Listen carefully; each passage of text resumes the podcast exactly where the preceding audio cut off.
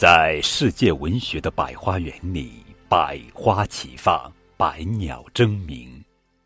从今天开始呀，高个子叔叔从百花园里精心采摘了一些精致的小花，并把它编成一个个精美的花环。这个精美的花环，就是由一篇篇寓言故事编织成的三百六十五页宝宝成长寓言。寓言既是一个个精彩的小故事，又是一首首精美的小诗。它用拟人的手法，让各种各样的动物、植物有了和人一样的思想和智慧，并把它们的酸甜苦辣编写成一个个生动幽默的小故事。最美好的事物常常会留在记忆的最深处，那么，就让这些美丽的寓言故事。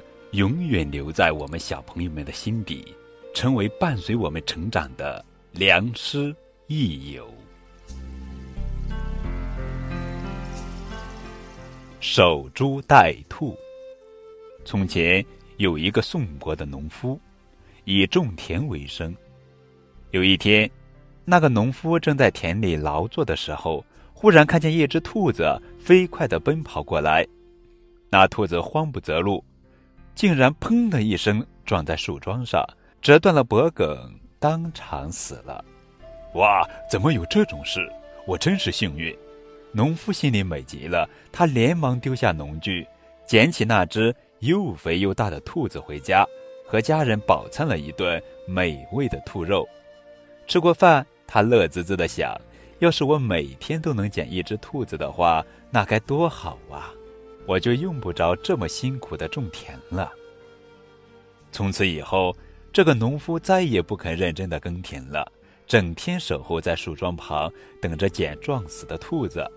日子一天一天的过去了，他始终没有等到一只兔子。可是他仍不死心，还是每天坐在树下。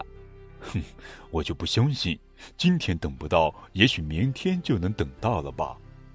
就这样，又过了几个月，农夫不仅没捡到兔子，甚至连兔子的影子都没看到。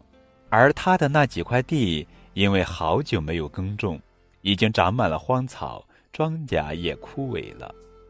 一只兔子撞到树桩死了，本来是一件很偶然的事，可是农夫却把这当成了一种习惯，天天去等候。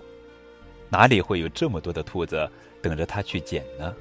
很快，农夫的这种行为就被当作笑话，在宋国传开了。